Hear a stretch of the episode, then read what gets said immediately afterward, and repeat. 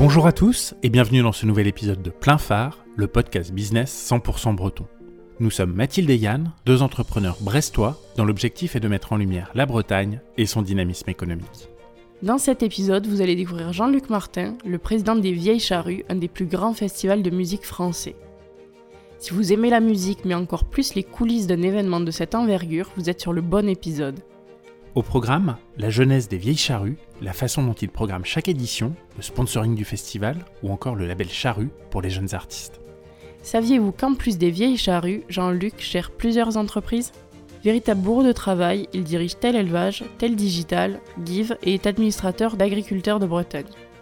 On vous laisse tout de suite rencontrer Jean-Luc Martin et on vous souhaite une très bonne écoute.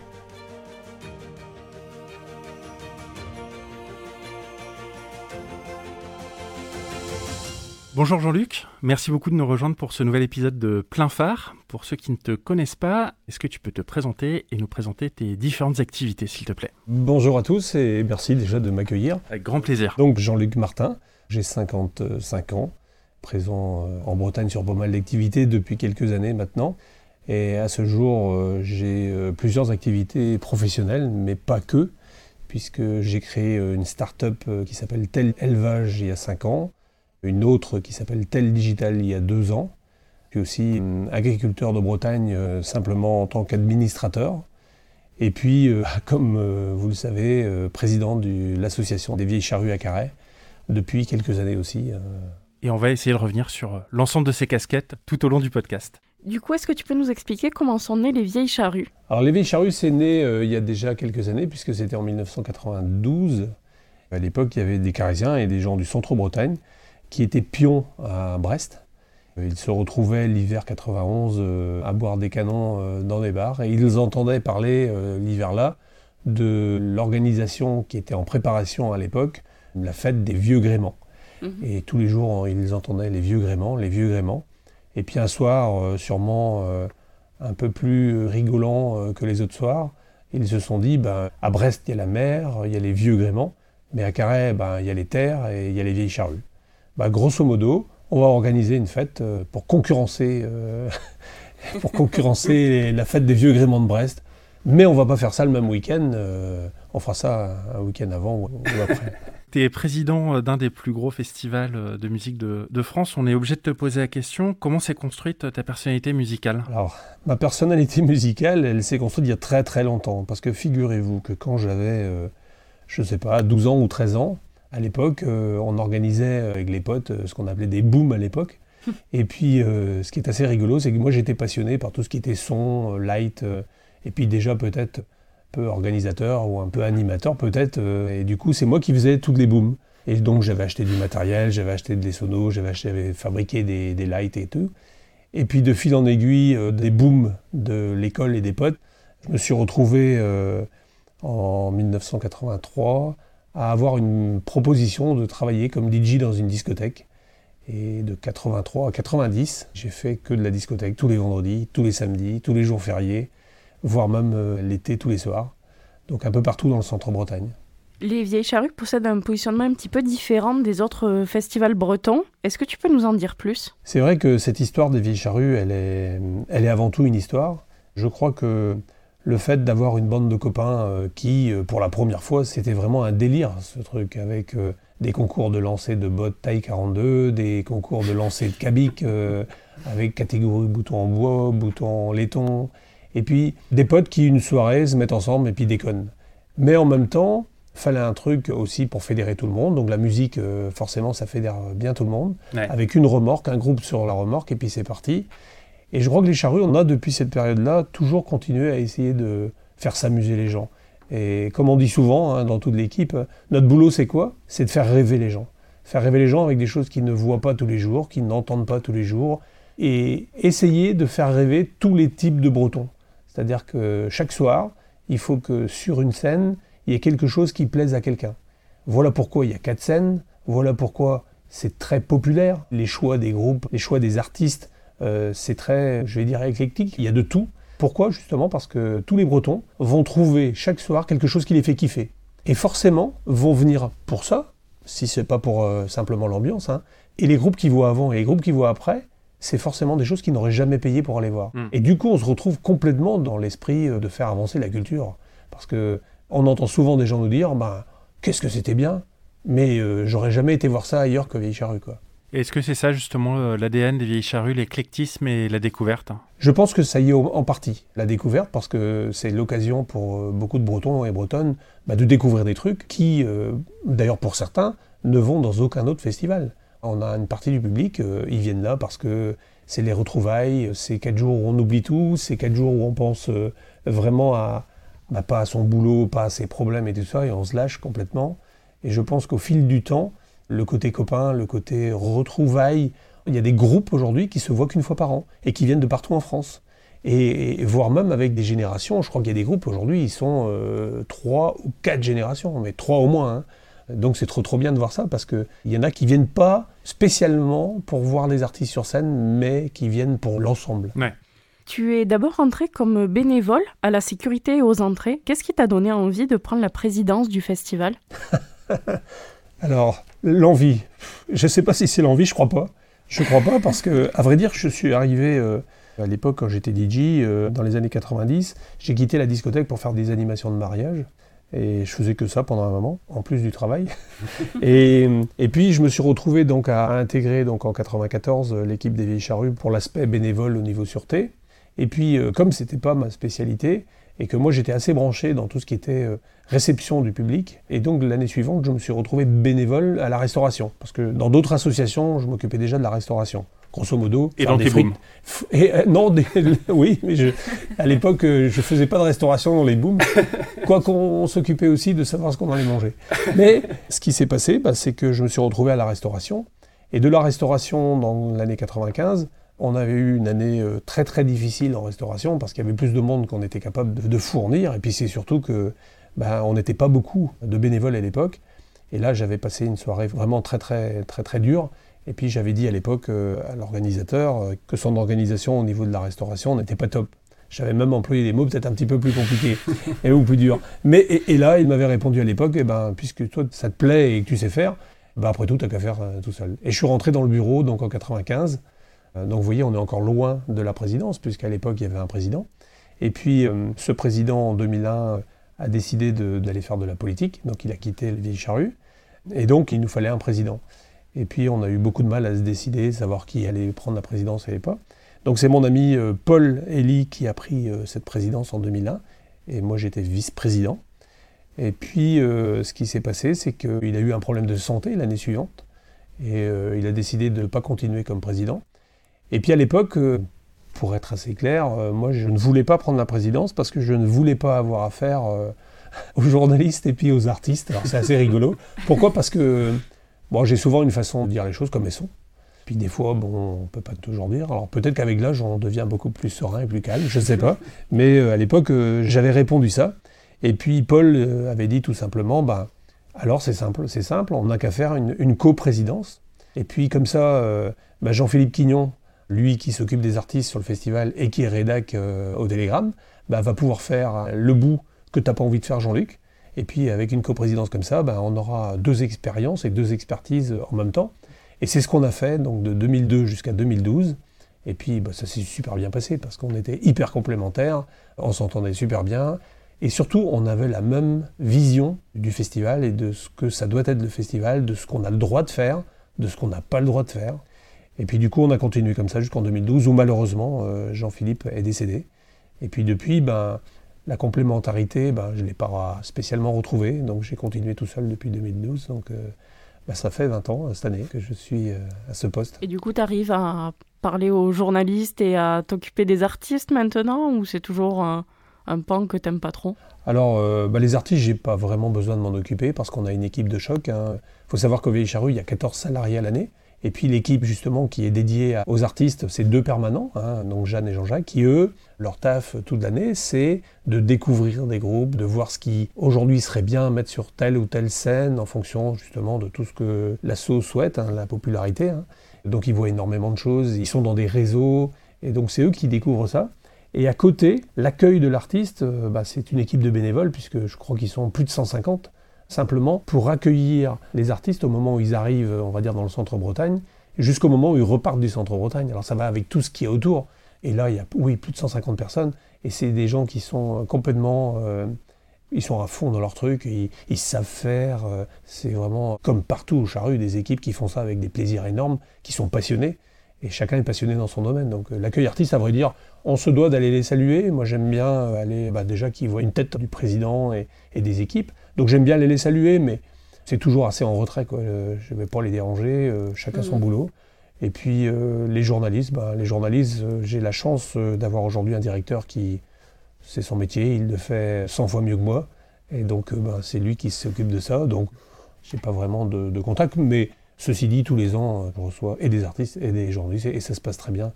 Mais bon, quand on est jeune, on a souvent un peu de fougue et puis. si on rentre dans les coulisses de l'organisation du festival, comment est-ce que vous choisissez la programmation de chaque édition? C'est un petit peu ce que je viens de dire tout de suite avec euh, l'équipe, on va dire, artistique. Hein. c'est Eux, ils, fouinent partout, ils sont dans les réseaux, dans les réseaux des festivals, dans les réseaux des, tourneurs. Euh, ils vont dans beaucoup d'endroits, dans d'autres festivals, dans un peu partout, à vrai dire, en France. Euh, ils vont beaucoup en Belgique. pendant des années, on allait à Austin, au Texas, où il y a vraiment un, un gros regroupement d'artistes. Et puis, grosso modo, ils font des propositions.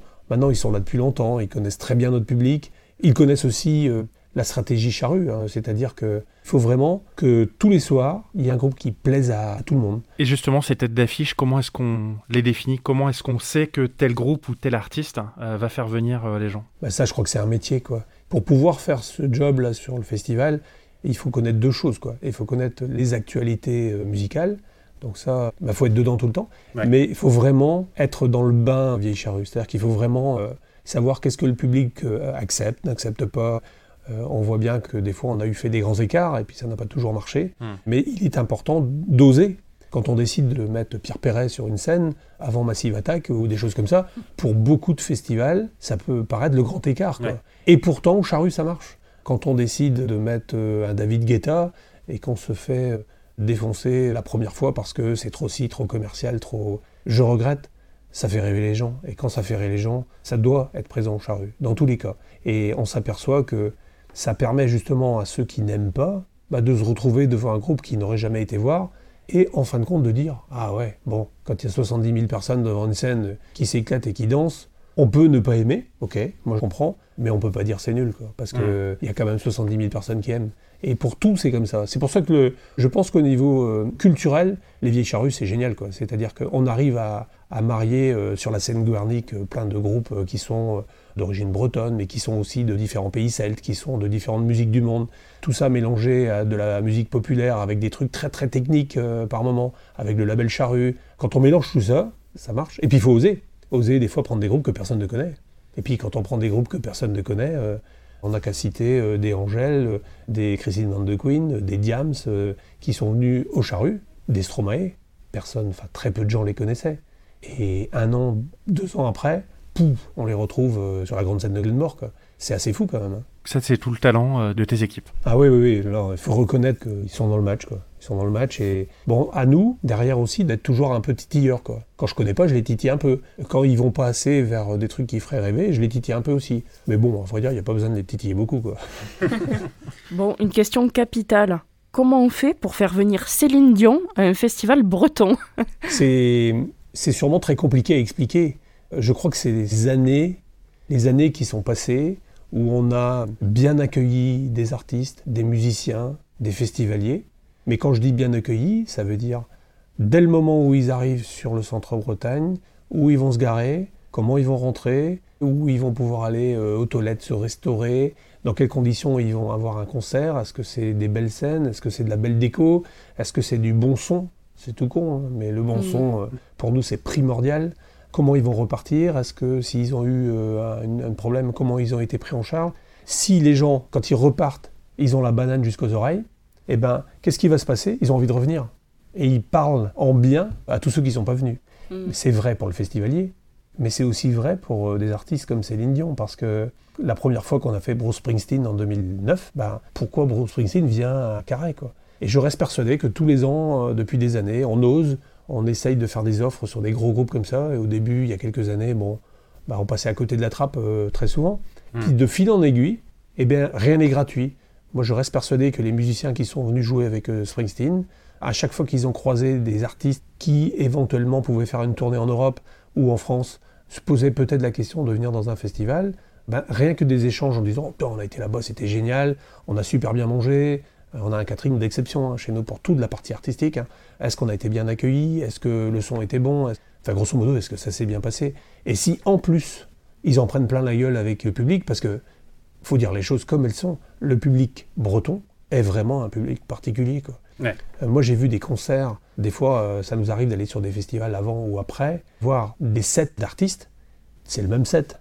Et ben, quand on compare euh, la relation qu'il y a avec le public au Charru et la relation qu'on va avoir peut-être dans d'autres festivals, c'est pas la même chose. Quoi. Et je pense que les artistes, ben, ils en prennent tellement plein la figure que, que ben, ils peuvent pas ne pas en parler ailleurs. Et ça, ça, je pense que c'est aussi ça qui fait que les artistes ont envie de venir. Et toi, à titre personnel, quel serait l'artiste que tu rêverais de voir euh, monter sur scène au Charru oh bah Ça, c'est une notoriété publique. Hein. Moi, je suis un fan de la CDC depuis mes booms. depuis mes booms. Et puis, euh, bah, mon rêve, ce serait de pouvoir un jour faire venir CDC euh, à Carré. Quoi. Alors après, il y en a plein d'autres, mais celui-là en premier, évidemment. Hein. Plus qu'à les contacter. Ce ne sera pas la première fois. Vous savez, hein, tous ces artistes-là, on est passé forcément lorsqu'il y a une tournée. Il y a des discussions qui s'embrinquent direct. Tous les artistes que vous pouvez imaginer on a eu des discussions tout le temps, tout le temps. Parce que c'est le boulot des programmateurs, et puis, euh, puis on essaye. Beaucoup d'artistes ne font pas de festival, ne font que mm. du stade ou que des grandes salles, enfin que des, gros trucs. Ils vont très très peu dans les festivals. Parce que sûrement qu'ils veulent avoir leur soirée à eux. Quoi. Nous, c'est vrai qu'on a eu des opportunités, très souvent, de faire des gros artistes, mais pas pendant le festival. On nous mm. a souvent proposé des artistes, mais euh, au mois de mai, au mois de juin, euh, au mois d'août, au mois de septembre. Et forcément, c'est ce qui euh, nous a amené vers notre souhait de vouloir pérenniser un peu le festival. C'était justement de trouver des solutions pour qu'on puisse accueillir pour une date un artiste d'une dimension de 70 000 personnes pour un soir. Sauf que aujourd'hui, on a à peu près 10 semaines de montage. Donc 10 semaines de montage pour 4 jours de festival et pour redémonter derrière tous les ans hein, depuis des années, hein, bah, ça rentre dans un budget d'un festival. Par contre, 10 semaines de montage pour faire 2 heures de concert, ça ne matche pas, ou alors il faudrait mettre des prix de vente de billets qui ne seraient plus les prix qu'on s'oblige nous à ne pas dépasser, parce que le festival c'est populaire, et si c'est populaire, le prix il doit être calé pour que tout le monde puisse au moins y venir mmh. un soir. C'est pour ça que ça fait presque 10 ans que le prix n'a pas changé. On est à 44 euros la journée depuis, euh, je ne sais même pas, depuis 10 ans au moins. Hein. Et c'est vachement important, parce qu'on euh, on a la chance de pouvoir offrir un spectacle de qualité à des gens qui de toute façon n'iront pas voir un concert à Paris à 100 balles. Donc on est là aussi pour se débrouiller pour que les gros artistes viennent à Carré, à Quirampuil. En 2020, tu as songé à faire quitter les vieilles charrues de Carré. Est-ce que c'est toujours d'actualité? Ça me fait rigoler parce que déjà, on n'a jamais songé euh, à quitter Carré. Mais je le dis ouvertement, on n'a jamais songé à quitter Carré. Mais l'explication, elle est relativement simple. Hein. Vous n'êtes pas sans savoir que depuis, euh, ça va faire six ans maintenant, dans un but très simple. Hein. Un, de pouvoir faire venir des artistes mais ça, c'était le quatrième point, mais c'était de pouvoir faire venir des artistes à Carré pour une soirée. Donc, plutôt que de monter, démonter, monter, démonter tous les ans, il aurait été préférable de pouvoir faire des installations pérennes mhm. sur des terrains qui ne nous appartiennent pas. Donc forcément, bah, il faut qu'il y ait un minimum d'entente entre celui qui va construire et puis celui à qui appartient le terrain. C'est mieux, effectivement.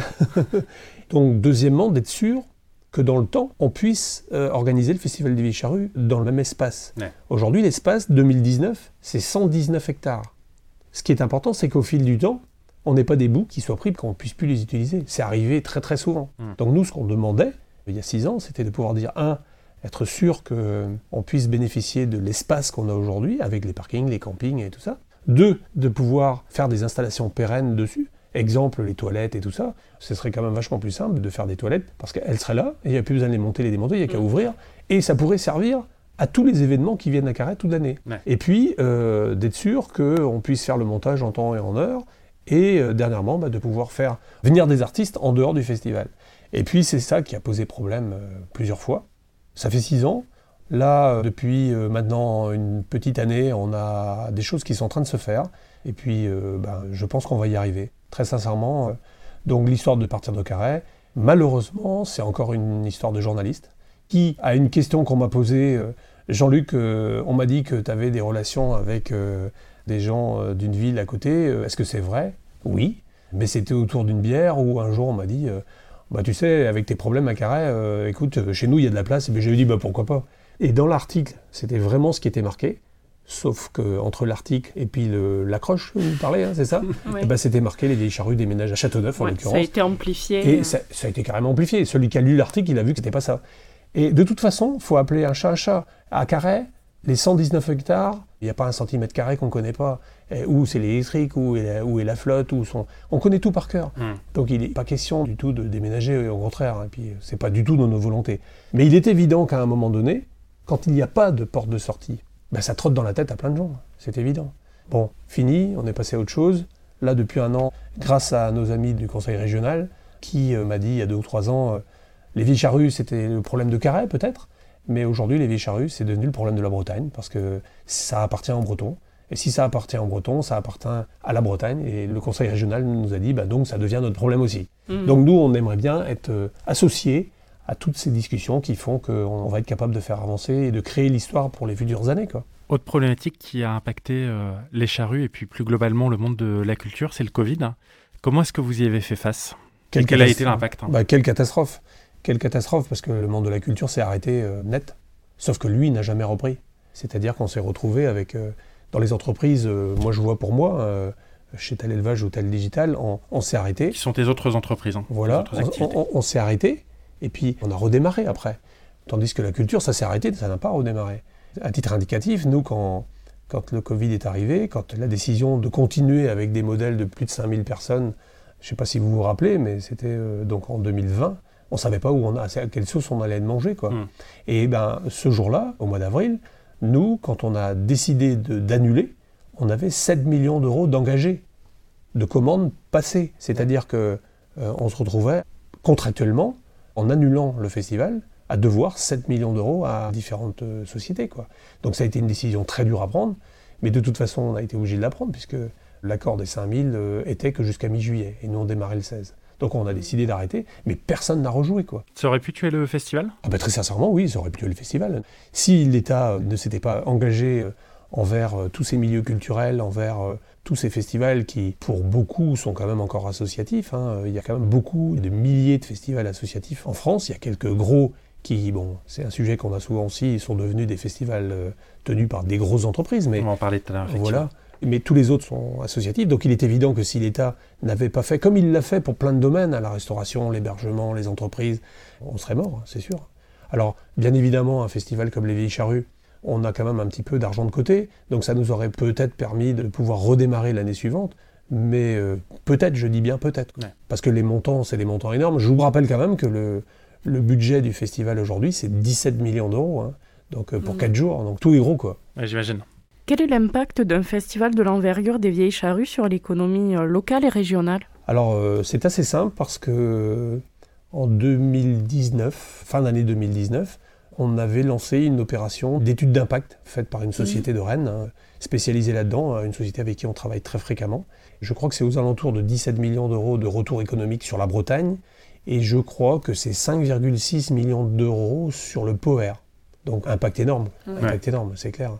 Et le Festival des Vieilles Charrues, comme beaucoup d'autres événements en Bretagne, est devenu un événement économique. Économique parce que bah, forcément, 70 000 personnes par soir qui viennent dans une commune de moins de 8 000 habitants, bah, ça laisse des traces. Quoi. Le budget, tu disais que ça représentait euh, 17 millions par édition. Vous faites face aussi à une, une inflation du budget euh, artistique et de ce fait, vous avez euh, choisi de vous tourner vers euh, les entreprises avec du mécénat, des partenariats et du sponsoring. Est-ce que tu peux nous dire quelle est la part des recettes qui sont liées à tout ça et euh, bah, comment ça fonctionne? Alors, euh, il faut faire un petit peu le retour dans le passé. En 2012, euh, le budget, c'était 12 millions d'euros.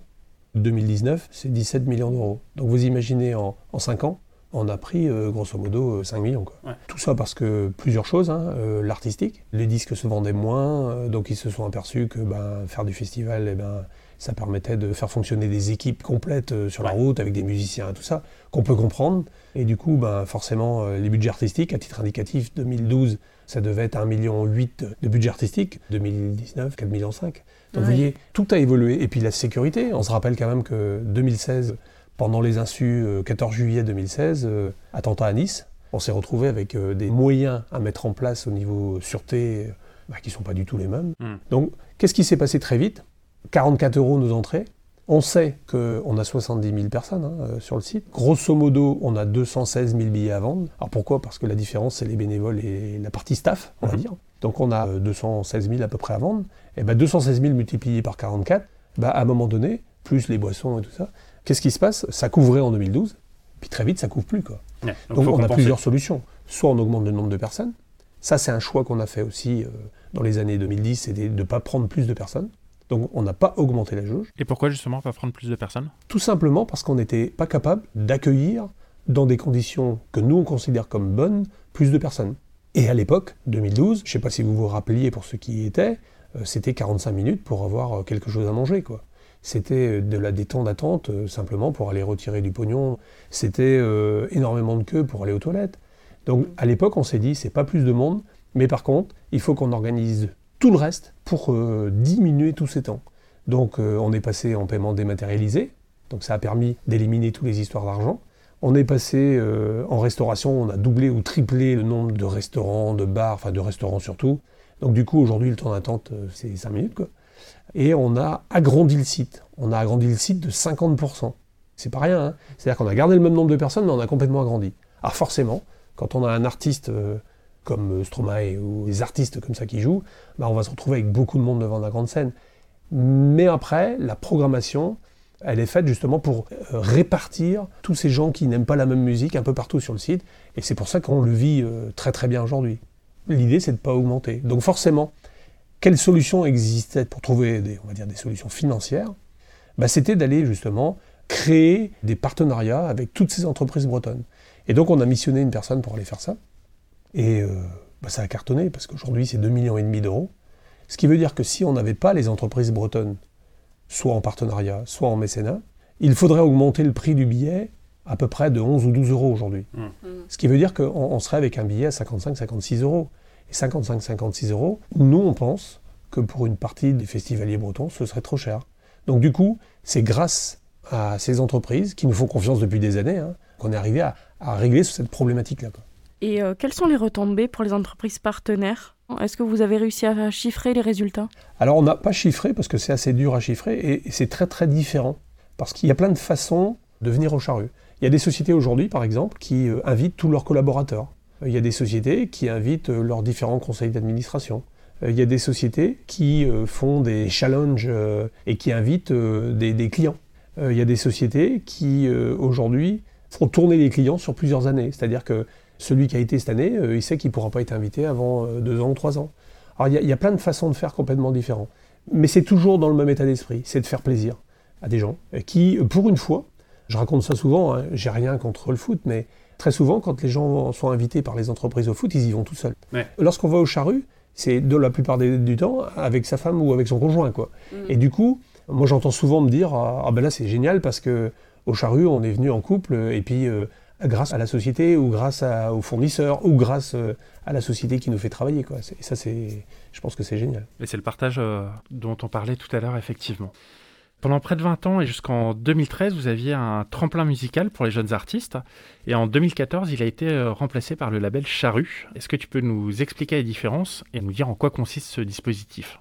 Alors, le dispositif qu'on avait mis en place il y a, il y a maintenant très très longtemps, hein, bah, il y a 20 ans puisque tu l'as dit, je pense qu'on était arrivé au bout de, au bout d'une façon de faire. Cette façon de faire, on avait plusieurs étapes euh, en Bretagne, dans l'Ouest, et puis euh, on avait des petits tremplins euh, différents, et puis on, on s'arrangeait pour que les 6 ou 7 ou 8, je sais plus, euh, tremplins qu'il y avait, les gagnants se retrouvent à Carré, Mhm. et puis jouaient le vendredi, le samedi et le dimanche. Et là, on mettait en place un jury de spécialistes de la musique et du, du spectacle. Et puis, on va dire qu'on on élisait celui qui gagnait. Et puis, celui qui gagnait se retrouvait un an après à jouer sur la scène pour ouvrir le festival. Ouais. Et puis très vite, on s'est rendu compte, bon, bah, au début, c'était super génial. Et puis à la fin, bah, c'était un petit peu devenu. euh, on faisait toujours la même chose. Et puis, on avait un peu peur de ne pas aider les groupes. C'est-à-dire qu'on se retrouvait avec du coup, peut-être, euh, je sais pas, ça devait faire euh, peut-être 60, 70 groupes qu'on passait, et- mais quelque part, on les aidait pas. Ah si, il y avait, euh, il y avait un petit peu d'aide avant de venir sur scène, on leur mettait en place des ateliers pour bien se préparer, mais à un moment donné, on s'est dit pourquoi ne pas, euh, nos fameux programmateurs, eux, quand ils vadrouillent, ils trouvent des pépites. C'est-à-dire qu'ils trouvent des gens où ils y croient. Alors ça peut être un groupe, ça peut être deux ou trois groupes, mais c'est jamais défini. Et là, ils nous ont présenté un nouveau projet en disant, ben, à partir de 2014, on va créer un espèce de label charrue. Ça permettrait de rester aussi dans le temps, c'est-à-dire qu'on dira, ben, ça c'était un label charrue, alors que bon, euh, quelqu'un qui a gagné un tremplin, bon, c'était pas tout à fait pareil. Et puis, qu'est-ce qui s'est passé? C'est que, eh ben, on a croché dans cette histoire-là, et puis euh, ils nous ont trouvé des pépites. On va les accompagner plusieurs mois avant les charrues, et on va les faire jouer à des endroits où partenaires à nous, les trois ou quatre mois avant. C'est-à-dire qu'ils vont jouer dans des salles euh, avec qui on s'entend super bien, et puis du coup, ben, ils vont s'entraîner, ils vont jouer, et quand ils vont arriver au mois de juillet, ben, là, ils seront euh, super bien pour affronter... Parce que un petit groupe, quand on met sur scène devant tant que ça de monde, c'est pas simple, quoi. Ouais passer du bar euh, dans lequel tu joues pour animer la soirée à 70 000 personnes, euh, ça doit être complètement différent, effectivement. Il faut qu'il se fasse accompagner euh, avec des, spécialistes. Et, puis ça, et ça marche super bien. Et puis le label, ben, on en est fiers. Bon, là, on n'a pas eu de label depuis 2019, mais c'est reparti pour 2021. Est-ce que tu peux nous citer quelques artistes accompagnés par le label Charru? Bah, un artiste qui a fait parler de lui, hein, c'est un artiste quimpérois, qui a fait parler de lui il n'y a pas longtemps, puisqu'il a fait une émission à la télé, c'est Diez. Je ne sais pas si vous l'avez déjà vu sur scène, mais c'est sensationnel. C'est quelqu'un qui va vraiment exploser dans le futur. Et puis on a eu plusieurs, hein. des gens comme Atoem, euh, ça c'était en 2019. Et puis euh, je crois que l'année d'avant, euh, il y avait un groupe qui s'appelait Saro, que moi je n'ai pas suivi spécifiquement. Mais en règle générale, bon, c'est le petit coup de pouce qui leur permet de. Peut-être ce qui manquait simplement pour y arriver. quoi. Puis ça fait toujours bien sur leur carte de visite après, hein, de dire qu'ils ont joué au, au charru. J'imagine. C'est quoi toi ton meilleur souvenir des vieilles charrues? Ça c'est toujours la question qu'on nous pose. moi j'en ai plein des souvenirs, mais tout le monde s'attend à ce qu'on réponde à, un groupe sur scène euh, où euh, on a vu Muse euh, en 2010 sous la pluie pendant deux heures avec des cordes, avec tout le monde qui a le sourire jusqu'aux oreilles. Je raconte ça souvent parce que là on se dit dans quel monde on est quoi. ils étaient 70 000 personnes sous des tours en dos pendant deux heures. Et puis à la fois on a fait des trucs à côté. moi je me rappelle il y a quelques années où le lundi matin on est allé avec des camions distribuer dans le camping tout ce qui nous restait en repas, en machin au, au camping. On est on a fait des trucs euh, des fois euh, détonnants. Hein. Vous savez, quand vous avez les. À chaque fin de festival, on redistribue euh, bah, soit au Resto du Cœur, soit au Secours Populaire, soit ces gens-là. Bah, quand ils arrivent et puis qu'on leur file des quantités, tout ça, bon, bah, on est fiers de, pouvoir le faire. Et puis, voilà. quoi. Mais il y a tellement de bons souvenirs, vous savez. Il y, a des groupes qui marquent. Hein. Des Manu Chao, des, des Noirs Désir en 2001. c'est des moments de, folie. Des Mad Mata qu'on va revoir sur scène cette année. Des Louise Attaque la première fois que Louise Attaque est venu jouer au charru, c'était pour le repas des laboureurs, quoi. À la salle des Halles. Donc c'était pas du tout pour être sur une scène. personne ne les connaissait. Sauf que un an après, ils se retrouvent sur Glenmore, quoi. Et ben ça, quand on voit ça, c'est sûr que c'est terrible. Puis c'est ce côté, euh, vous savez, on est tellement nombreux qu'on a toujours des moments où on se fait plaisir, quoi. Alors, euh, prenez un moment où moi je me fais plaisir, c'est que le mercredi soir à minuit avant, donc une journée avant l'ouverture, je vais dire, je me fais mes essais de son personnels, mais à l'origine, c'est ça. Je demande aux équipes du son, à minuit, de me refoutre un ACDC à fond, quoi. bon, eh ben, c'est ton petit kiff, quoi. Ouais, ouais, ouais, c'est mon petit kiff. Et, et puis, euh, ben, il y, a 10 ans ou il y a 15 ans, euh, on était 6 ou 7, quoi. Les gens, ils savent qu'à minuit, le mercredi soir, c'est ACDC. En 2019, on était 3 euh, ou 400. Mais c'est des petits moments pour nous qui sont importants. Quels sont les enjeux majeurs à venir pour les festivals selon toi? Ah bah, C'est simple, hein, euh, c'est le coût des festivals qui est de plus en plus énorme et qui euh, aujourd'hui, euh, si on veut que les festivals puissent continuer à organiser, il faut qu'ils puissent vivre. Puissent vivre, ça veut dire qu'il faut en ait ben, du public, que les billets soient à des prix, on va dire, pour que les gens puissent les acheter. Donc ça c'est hyper important. Nous on voit bien que on est le festival 100% associatif. Bon, euh, on en a parlé tout à l'heure, dans les grands festivals euh, européens, il n'y a vraiment plus beaucoup de festivals 100% associatifs. Ils ont tous été rachetés par des gros tourneurs ou des gros faiseurs euh, qui ont très bien compris que bah, valait mieux les faire tourner chez eux que de les faire tourner chez d'autres. Et puis que bah, quand on arrive à faire des complets comme au charru, bah, c'est sûr que ça fait rêver les producteurs qui. Alors après, il y a ceux qui sont en intermédiaire, qui aujourd'hui sont à moitié professionnels, à moitié associatifs. Nous, on ne veut pas de ça. Souvent, on le dit, hein, on est un festival 100% associatif et on est là pour euh, faire rêver les gens d'un bout à l'autre. Ah, forcément, 100% associatif, c'est compliqué, hein, c'est zéro subvention. Hein. Tous les festivals français ne peuvent pas dire ça. Mmh. On assume, quoi. On assume euh, notre budget et on se débrouille tous les ans pour, euh, pour y arriver. C'est aussi pour ça qu'on a besoin d'aller vers ce nouveau projet de, pérenniser ce site. Et justement, comment tu vois le festival dans 10 ans? Bah, Je pense que si on arrive au bout de notre histoire de, partenariat avec les différents acteurs bretons, si on arrive à, pérenniser le site, à pouvoir justement ne plus avoir à monter, démonter, monter, démonter, on va pouvoir déjà faire un festival avec un budget qui va être à la baisse. Mhm. Il n'y aura plus besoin de monter, démonter. Forcément. Donc du coup, on va aussi pérenniser la suite. Euh, deuxièmement, on va pouvoir organiser des événements euh, pendant l'année. Et puis, euh, bah, il y aura d'autres événements qui peuvent venir sur le site. On sait déjà que dans les tuyaux, le championnat de France de cross risque, puisque ça n'a pas été décidé, mais tous les feux sont ouverts pour que ce soit l'année prochaine à Carré. Et ça, c'est génial. Donc, il y a plein. On est en plein milieu de la Bretagne. Si vous faites une heure de chaque côté, vous êtes dans l'eau. C'est-à-dire que tous les Bretons, en une heure, ils sont à Carré. Avec, justement, si on arrive à faire tout ça, ben, on va dire, une infrastructure qui sera tout à fait prête pour recevoir des gens, pour pouvoir se garer, pour pouvoir arriver, pour pouvoir euh, être accueilli. Enfin, et ça, bah, dans dix ans, on aura peut-être finalisé notre truc et on aura peut-être même été plus loin parce qu'il y a tout plein de choses euh, à faire. Et puis, à un moment donné, euh, si on arrive à faire ce qu'on veut, bah forcément, il va falloir de l'hébergement, il va falloir qu'ils vont venir se greffer autour de ça. Quoi. Donc, je pense que pour la Bretagne, c'est un projet qui est super génial pour la suite. D'ailleurs, le nom est trouvé, hein, puisqu'on l'a déclaré, ça va s'appeler le Brace Park. Donc là, ça va être vraiment bien. Enfin, moi, j'y crois beaucoup. Hein. Je pense que quand j'aurais euh, réussi à mettre le Brace Park en route, euh, bon, ben, là, j'aurais fait mon compte. tu n'as pas moins de 7 activités en même temps. Franchement, quel est ton secret pour tout gérer? La passion? non, mais je crois que c'est clair, hein, parce que si je m'écoutais, euh, il pourrait y en avoir plus. Parce que très clairement, aujourd'hui, je me limite à ces histoires-là, parce que je suis, il faut dire les choses, assez sollicité à droite à gauche et je refuse systématiquement parce que parce qu'à un moment donné, euh, c'est un peu comme le festival et son nom d'entrée. C'est-à-dire que je sais à peu près ce que je suis capable de gérer. Après, la force, bah, c'est d'avoir des équipes autour. Euh, il faut autour de moi que j'ai des meilleurs que moi dans tous les domaines. Voilà. Mm. Et puis après, bon, bah, moi je suis un peu le chef d'orchestre dans l'histoire. Et puis euh, à un moment donné, il faut un chef, quoi. Parce qu'il y a des décisions à prendre. On voit bien que dans les endroits où il n'y a pas de chef, ben, ça reste traîné les décisions. Bon, donc il faut un chef, mais il faut des super bons partout et des super bonnes partout. Donc c'est ce qu'on essaye de faire dans toutes mes activités. Quoi. Et est-ce que tu as une organisation millimétrée quand même pour euh, réussir à tout caler dans, dans la semaine ou dans le mois? Non, non, non, moi je suis millimétré, euh, non. Non, euh, ça vient comme ça vient. c'est très difficile, je travaille tout le temps. Ça, ça par contre c'est une certitude, je travaille tout le temps. J'ai pas de... Comme me dit ma, mon épouse, bon, à un moment donné, il faut arrêter. quoi. Mais je fais ça depuis des années et puis c'est mon essence ou mon, mon, consommable quoi. Et donc je suis tout le temps en train de travailler, euh, soit pour un truc, soit pour un autre. Et puis je ne suis que dans des choses où, euh, où je suis passionné pour les choses quoi. Si j'ai pas la passion, si je suis pas d'accord avec le truc, en règle générale, ça tient pas longtemps quoi. Tu disais qu'il fallait s'entourer de gens meilleurs que soi.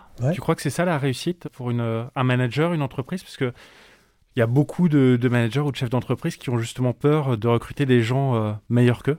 Ah moi, je suis pas, c'est pas je crois, c'est je suis certain. Et il faut aussi leur faire confiance, quoi. Et il y a tellement de domaines, euh, enfin, on peut pas être bon partout, quoi. Ça, c'est une certitude. Au Charru, vous savez, pour organiser euh, la globalité, c'est 11 000 personnes chaque jour qui travaillent pour ça. Donc il y a des bons et des bonnes dans, tous les domaines. Ici, par exemple, euh, nous, dans notre petite structure, on est 6 aujourd'hui. Mais moi j'ai des compétences, moi je suis pas capable de le faire. Donc ce qui est important, c'est de prendre quelqu'un qui sait faire des choses et puis après de lui faire confiance. Après, ben, euh, il faut à un moment donné de pouvoir dire, ben, on essaye. Si tu penses que c'est comme ça qu'il faut faire, il faut y aller. Alors moi, euh, si je pouvais euh, avoir moins de choses à faire, ça, me plairait vachement mieux, hein. ça c'est clair. Hein. tu nous parlais tout à l'heure de ta société tel élevage et tel digital. Hum. En quoi consiste leur activité? Alors moi j'ai travaillé 30 ans, un peu plus de 30 ans dans une société qui faisait de l'automatisme dans l'élevage, dans les poulaillers, dans les porcheries. Et quand je suis parti, j'avais deux choses en tête. La première chose, c'est que les sachants, c'est-à-dire tous ceux qui ont de l'expérience ou de l'expertise dans des sociétés, très souvent, ils ont ça dans leur tête, parce que c'est leur savoir, et très souvent, ils quittent les entreprises. Soit ils quittent les entreprises parce que tout simplement, ils vont à la retraite, soit ils quittent les entreprises parce qu'ils ont trouvé une autre entreprise euh, mieux, et voilà. Et toute cette expertise, elle part. Et puis, euh, dans le hasard des relations, un jour, euh, j'ai trouvé quelqu'un qui avait digitalisé, sous forme de vidéo, l'expertise des gens. Et puis en discutant avec la dame, j'avais trouvé ça super génial. Et quand je suis parti, je me suis dit, bah, là je quitte la société après 30 ans, des conneries en élevage, mais j'en ai vu, mais en paquet de 12. Je pars, comment mon expertise ou mon expérience, elle va, comment ils vont faire Et là je me suis dit, il faut mettre ça en numérique. Alors faire des vidéos et tout, quand on est dans la technique et quand on est dans les poulaillers, c'est assez compliqué. Donc je me suis dit, il faut mettre ça sur tablette.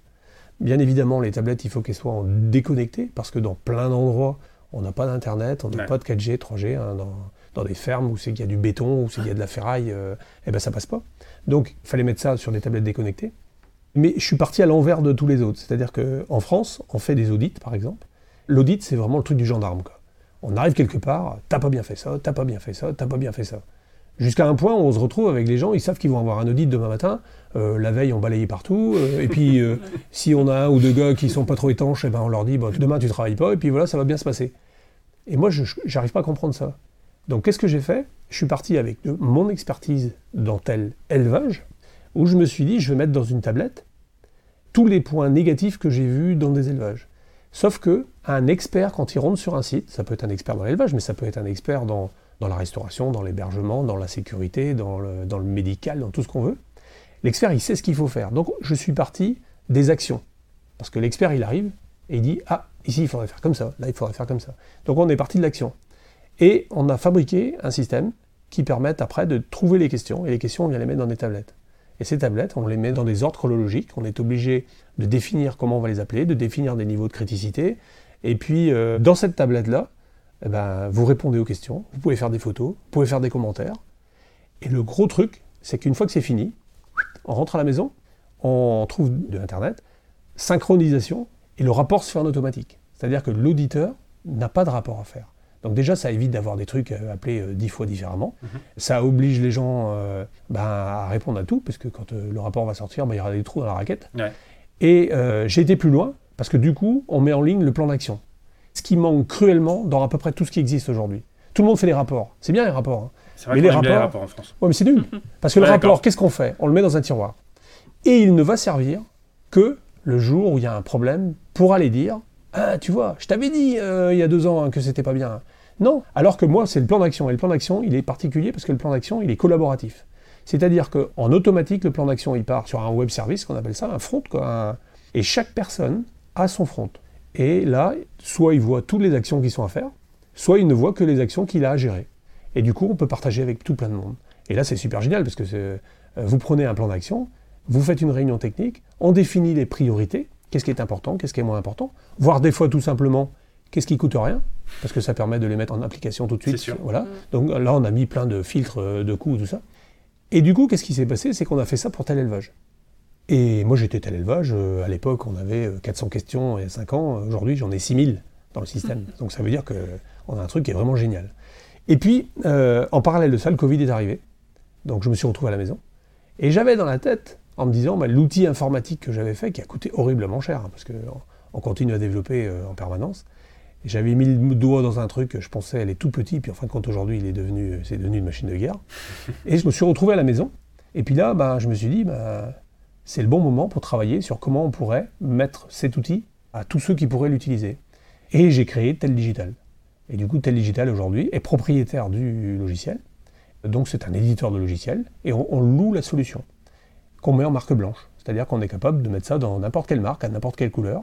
On crée les hébergements, et puis on livre le système donc très rapidement, puisqu'il existe complètement. Et on vient récupérer tout ce que les gens ont dans leur audit aujourd'hui euh, sur Excel, par exemple, puisque beaucoup utilisent Excel, et on vient mettre ça dans le système. Ce qui veut dire qu'en quelques jours, vous vous retrouvez avec une tablette dans les mains, où vous pouvez mettre des photos, des commentaires, synchronisation, rapport automatique, plan d'action automatique et tout ça à vos couleurs. Et du coup, qu'est-ce qui s'est passé? Ben, euh, J'en ai parlé à mon réseau autour de moi, et puis de fil en aiguille, on a équipé des grosses marques. Euh, là, on a dû livrer, euh, il y a 15 jours, la 23e ou 24e société en un an et demi. Et c'est génial parce que là, on est dans plein de domaines, mais complètement différents. On va faire des DUP en automatique. Là, c'est sur des bateaux de pêche. Bon, c'est génial. Là, elle fait son tour sur son bateau, elle voit tous les points, tac, tac, tac. Elle fait les photos, elle fait les commentaires. Elle sort du bateau, synchronisation, le DUP, il est disponible. Et puis tous les ans, elle revient, et puis en réalité, qu'est-ce qu'elle fait? Elle reprend son DUP d'année dernière, qu'elle envoie sur sa tablette, et puis elle revient dans le bateau. Donc elle refait le tour de tous ces points. Puis peut-être que la réglementation aura ramené des nouveaux points, peut-être que eux, leur expérience, ils auront rajouté des nouveaux points. Elle va se retrouver ben, refaire son petit passage, vérifier si c'est toujours les mêmes points, rajouter les points qui n'étaient pas répondus les autres années, et pof, le nouveau DUP sort. Donc c'est utilisable euh, les QSE, les HSE, les maisons de retraite, euh, là, il y, a plein de trucs à faire. hein. Non, mais c'est. Il y a un gros sujet en ce moment Ah bah d'ailleurs. oui.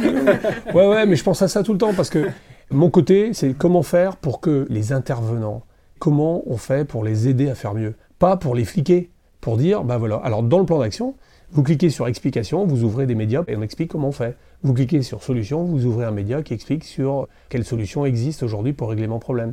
Donc toutes les fiches techniques que beaucoup de sociétés ont, qui sont pas forcément beaucoup lues, eh ben on vient les pluguer directement dans les plans d'action, mais au bon endroit. Puis là, on est beaucoup aussi dans les franchises avec euh, des gens qui doivent suivre euh, leurs franchisés, ce qu'on appelle les animateurs de réseau.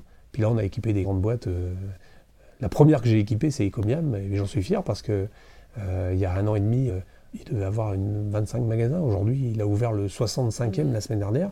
Et ben, l'animateur de réseau, il passe tous les deux mois, trois mois, et le- son but, c'est de mettre en évidence à chaque magasin qu'est-ce qu'il y a comme possibilité pour améliorer le service, améliorer la réception du client, améliorer le service du client, améliorer le fonctionnement des salariés, améliorer le management. Enfin, le but, c'est de tirer vers le haut et d'aider les gens à avancer, quoi. Et arrêter de leur taper sur la tête, quoi. On a dit que tu avais de multiples casquettes. Là, on a parlé des vieilles charrues. On a parlé euh, de Tel. Tu es aussi impliqué dans une autre société qui s'appelle Give. Tu as aussi un rôle euh, dans euh, les agriculteurs de Bretagne. Est-ce que rapidement, tu peux nous faire une, petite présentation de ces autres casquettes? Ouais. Alors, Give, c'est une société, parce que quand j'ai créé tel élevage, j'avais imaginé de faire un réseau de franchisés, que je, n'ai pas fait, parce qu'on a changé un peu la façon de procéder. Et à l'époque, il fallait avoir la possibilité de faire des formations, et il fallait être datadocké. Et donc, euh, tel élevage ne pouvait pas être datadocké. Donc, j'avais créé cette société pour faire de la formation, et c'est elle aujourd'hui qui me sert à non pas aller faire des diagnostics ou des audits euh, dans l'élevage, mais faire de la formation. Donc là, je suis capable aujourd'hui, euh, on est capable, parce que je ne suis pas tout seul, hein, on est capable d'aller dans des, soit des, groupes d'éleveurs, des groupes de techniciens, pour faire des formations spécifiques sur l'utilisation des équipements d'élevage. Mais derrière, on intervient lorsqu'il y a des problématiques en tant que conseil. Parce que je suis aussi expert euh, dans le domaine euh, agricole. Pas plus tard que la semaine dernière, j'ai été appelé en tant qu'expert au tribunal euh, pour des dossiers qui tournent autour de, l'élevage. Et agriculteur de Bretagne, bah, c'est relativement simple. en 2012 ou 2013, euh, il y a une association qui s'est créée en Bretagne suite à, à plein de choses où beaucoup critiquaient les agriculteurs. Et cette association s'est montée un peu suite avec les algues et tout ça, là, Ouais. où euh, autour de la table, il y a plusieurs personnes qui se sont mis autour de la table. Alors il faut savoir que c'est une association complètement apolitique. Donc là, il y a vraiment de, de tout le monde dedans, tous les agriculteurs, les différentes agricultures. Et ce qui s'est passé, c'est que moi, quand j'ai vu ça, je me suis dit, mais c'est vrai, euh, c'est pas normal que nos agriculteurs se fassent attaquer comme ça dans, dans tous les sens. C'est toujours de leur faute. C'est toujours de la faute. Alors, euh, il y a des algues, mais c'est la faute de la ferme. Mm. Par contre, euh, le camping et puis le lotissement d'à côté qui déverse, c'est pas de leur faute. Bon, tout ça, c'était en 2013-2014. Et puis, bah, qu'est-ce qui s'est passé? Naturellement, euh, bah, je me retrouvais dans, cet assaut. Et puis, bah, je suis rentré dans le conseil d'administration, à l'époque, euh, comme référent d'une société qui était euh, partenaire de l'agriculteur de Bretagne. Et puis, quand j'ai quitté cette société-là, j'ai créé tel élevage. Et puis, euh, bah, qu'est-ce que j'ai fait? Tel élevage est forcément partenaire aussi de l'association d'agriculteurs de Mhm. Bretagne. Et du coup, eh ben, je suis resté. Et puis, je suis avec eux bah, très, très fréquemment. La semaine dernière, c'était un conseil d'administration. Demain, je suis avec eux euh, au salon à Paris. euh, parce qu'on est reçu, il y a tout plein de choses qui sont en train de se mettre en place avec des bandes dessinées pour les gamins et tout, c'est génial. Selon l'agriculture. hein. Ouais, salon d'agriculture à, à Paris, ouais. Et euh, bah, c'est de la passion. euh, je crois beaucoup en justement le fait de. Bah, il faut les aider, c'est pareil. quoi. C'est un peu comme un diagnostic. Quoi. On vient là, on met en, écho- on met en, en évidence les choses qui, qui vont permettre euh, bah, que les gens changent leur façon de voir les choses. Donc, expliquer, expliquer comment ils font, expliquer comment ils traitent leurs animaux, expliquer comment ils, traitent leur terrain, expliquer. euh, il faut tout expliquer. Et puis arrêter de, mettre tout le monde dans le même sac. Autant il y a eu des choses certainement qui n'ont pas été bien faites, mais vraiment depuis dix ans, il y a un gros, gros travail. Et puis moi, je me mets toujours à la place de ces agriculteurs. Trouvez beaucoup, vous, d'entreprises qui vont investir des millions d'euros, qui euh, aujourd'hui gagnent pas forcément bien leur croûte et qui se font taper sur la tête en permanence. Tout ça pour nourrir euh, nos Bretons et nos Français. Bon, à un moment donné, il faut appeler un chat un chat. Donc on est fiers de notre agriculture, on a sûrement... Il y a eu des études qui ont bien prouvé qu'on avait euh, la meilleure agriculture du monde, je ne sais pas si vous imaginez. Ben, on devrait plutôt euh, en être fiers. Mais les choses sont vraiment en train de changer, on voit bien que chacun aujourd'hui fait attention à ce qu'il mange. Et moi je réinsiste toujours, quand vous achetez, déjà il faut acheter des produits de saison, il faut acheter bien évidemment des produits fabriqués en France, parce que ben, on dira ce qu'on voudra, mais d'aller acheter euh, Alors c'est sûr, peut-être que quand c'est produit loin, on ne voit pas comment c'est produit, donc on s'en inquiète pas. Mais euh, chez nous, c'est bien produit et avec les règles du jeu qui sont celles d'aujourd'hui. Et vous pouvez faire confiance à votre agriculture. Et je suis un passionné, donc forcément, bah, j'y suis. quoi. Merci beaucoup d'avoir répondu à nos questions euh, sur les vieilles charrues et puis sur toutes euh, tes activités. On va terminer avec nos questions plein phare. Donc la première, quel est ton endroit préféré en Bretagne? Eh bien, à vrai dire, moi, en Bretagne, je n'ai pas spécialement d'endroit préféré. J'habite aujourd'hui à Pleven, euh, donc euh, juste à côté de l'entreprise, hein, parce que j'ai déménagé il y, a, quelques années maintenant. Et pourquoi Pleven euh, Parce que, à vrai dire, l'endroit où j'habite, c'est la campagne, mais c'est juste au bord de la mer. D'ailleurs, ma femme, on a une activité, puisque ma femme a des chambres d'hôtes, donc qui s'appelle Un moment à la campagne. Et je crois que moi, je suis assez fan de, cet endroit-là parce que qu'est-ce qu'on est bien? On est assez privilégié par rapport à beaucoup d'endroits. Il fait pas froid, il fait pas chaud. on, est, on, est, on, est, on est vraiment bien. Donc peut-être peut-être Pleven, oh, la, la, communauté fouenantaise. Quoi. Qu'est-ce que c'est pour toi être breton? Ben peut-être être fier de, fier de son pays, fier de sa région, fier des gens qui vivent en Bretagne. On est très souvent les gens, par exemple, viennent en Bretagne au festival pour voir pourquoi ça marche. Quoi. Ben, justement, ça marche parce que c'est en Bretagne. Parce que c'est en Bretagne, le breton est, est travailleur, c'est-à-dire qu'il n'a pas peur d'aller au taf. Le breton euh, n'est pas rancunier, c'est-à-dire que c'est pas parce que ça s'est pas bien passé la dernière fois, il regarde devant.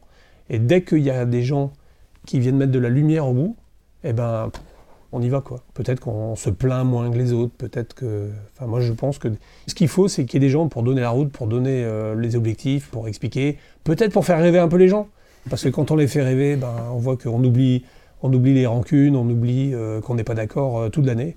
La preuve, comment, comment pendant 4 jours on arrive à mettre 70 000 personnes dans un champ qui s'entendent à merveille, alors que 361 autres jours, on n'arrive pas à le faire? non, mais c'est vrai. C'est vrai. Donc, euh, eh ben, moi, ma Bretagne, euh, je ferai tout pour la Bretagne et bon, essayer de faire au mieux euh, pour que tout se passe bien et continuer à faire rêver les gens, c'est clair. Quelles sont les entreprises à suivre en Bretagne selon toi? Ça, c'est pareil. C'est très, très compliqué hein, parce que la Bretagne, elle est riche d'entreprises, dans tous les domaines. On voit bien aujourd'hui, on a des gens aujourd'hui qui travaillent dans l'énergie, on a des gens qui travaillent dans, le pharmaceutique, on a des gens qui travaillent dans l'agroalimentaire, et c'est pas ça qui manque, euh, avec tout plein de produits euh, qui sont nés, qui des innovations tous les ans. Il y a des gens comme Entech, euh, Entech à Quimper, hein. bon, c'est des sociétés qui avancent et qui font parler d'eux. Hein. Aujourd'hui, nous, on travaille dans l'agriculture avec des sociétés comme Copix, qui sont là sur tout ce qui est, on va dire, mesure du comportemental des animaux, avec qui on travaille depuis maintenant plusieurs années. Et puis euh, bah là, euh, hier, on était chez Saveol, pareil, c'est un client. Bon, c'est des gens qui sont passionnés par leur métier et puis qui font des choses assez extraordinaires. On a un super salon agricole, par exemple. La semaine prochaine, alors nous, on fait plusieurs salons. Hein. On a fait, par exemple, au mois de décembre, Braise Transition, donc à Quimper. Bon, c'était un super salon parce que là, c'est justement tout ce qui peut être fait pour évoluer. Donc, c'était un super salon. Euh, on est au Space à donc là, c'est un domaine très, très agricole, avec beaucoup d'innovations tous les ans, bretonne, mais pas que. Et puis, euh, la semaine prochaine, on est au CEFIA. Le CEFIA, c'est le salon de l'agroalimentaire, où là, la particularité, c'est un de nos clients. Je ne sais pas si vous imaginez, c'est, la société Sodistra, qui est basée à Château-Gontier, et qui nous a proposé un espace sur leur stand. Parce qu'il est fier de, travailler avec une, euh, avec une start-up, et j'ai trouvé ça génial. Donc, vous imaginez, euh, et, ça, on est capable de faire en Bretagne. Je suis pas sûr que ce soit partout pareil. Je pourrais en citer plein, rien que dans les partenaires des charrues. Quoi. On a des gens qui sont partenaires depuis depuis des années, des groupes Keguiner, des, des des gens comme ça, qui sont euh, passionnés dans l'économique, mais aussi passionnés dans la culture et dans euh, ben, se regrouper, faire des choses ensemble, et c'est génial quoi. Un grand, grand merci Jean-Luc de nous avoir accordé de ton temps, qui est très précieux euh, au, vu des nombreuses activités que, que, tu as, donc un grand merci de, de, nous avoir accordé de ton temps, et c'était un entretien qui était passionnant. Pour les auditeurs qui souhaiteraient en savoir un petit peu plus sur toi ou sur tes activités, est-ce que tu pourrais nous indiquer sur quels réseaux sociaux tu es présent et nous redonner les adresses de tes sites internet? Alors, euh, les sites internet, euh, aujourd'hui, on a euh, le site internet de Tel Digital, donc c'est tel-digital.com le site internet de tel élevage, tel-élevage.com, le site internet des vieilles charrues, bon là je pense que c'est assez facile à trouver, le site d'agriculteurs de, Bretagne, c'est assez facile aussi. Et puis, euh, le site internet de Un moment la campagne. Donc là, c'est unmomentlacampagne.com. Et puis, euh, c'est sûr que derrière, euh, pour me joindre, moi je suis à peu près sur tous les réseaux. Alors, euh, le- les réseaux sociaux, bah, sur du Facebook, sur du Twitter, euh, sur de l'Instagram. Bon, je suis beaucoup sur LinkedIn. Au niveau, euh, on va dire, professionnel, je trouve que c'est un réseau qui est vraiment bien. Toutes ces activités-là ont tous leur espace dans tous ces réseaux sociaux. Ça marche. Et Super. ben, on remettra tous les liens euh, sur les notes du podcast. Merci beaucoup. Bah, merci à vous Merci. d'être euh, venu jusqu'à Quimper, ou jusqu'à Troyes-Lard. Avec grand plaisir. Merci Jean-Luc. Un grand merci à Jean-Luc Martin de nous avoir permis de découvrir les coulisses des vieilles charrues et de ses entreprises. Nous espérons que cet épisode vous a plu également. Si vous souhaitez continuer cet échange avec Jean-Luc, vous pouvez retrouver les liens de ses sites et de ses réseaux sociaux dans les notes du podcast. Merci à vous pour votre écoute, on se retrouve d'ici 15 jours pour un nouvel épisode. En attendant, retrouvez-nous sur nos réseaux sociaux Instagram, LinkedIn, Facebook et Twitter, ou sur notre site pleinfer-podcast.fr. N'oubliez pas de nous laisser un avis sur votre plateforme d'écoute favorite si l'épisode vous a plu. À très bientôt